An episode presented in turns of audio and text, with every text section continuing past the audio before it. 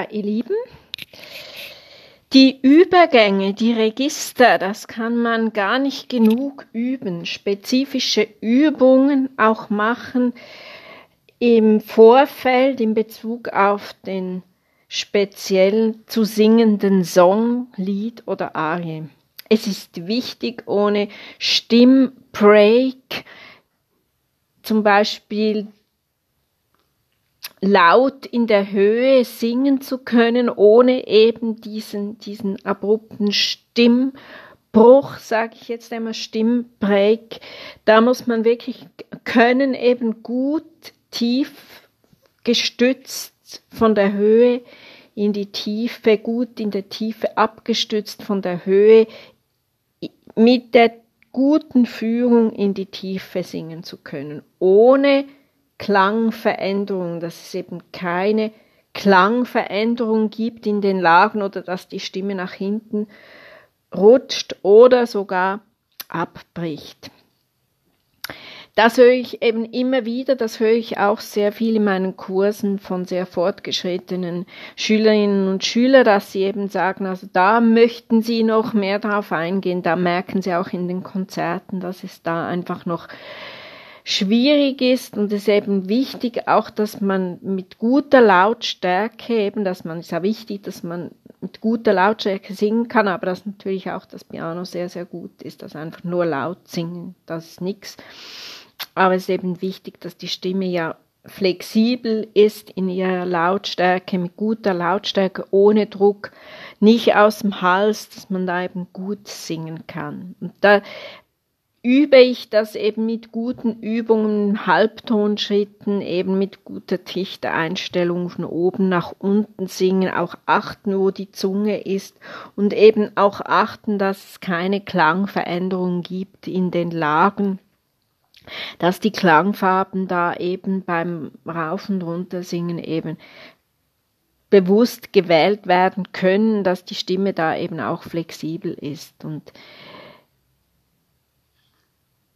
auch wenn man da runter singt, dass eben diese Helligkeit von oben noch Bestand hat und dass da die Stimme eben in der Tiefe nicht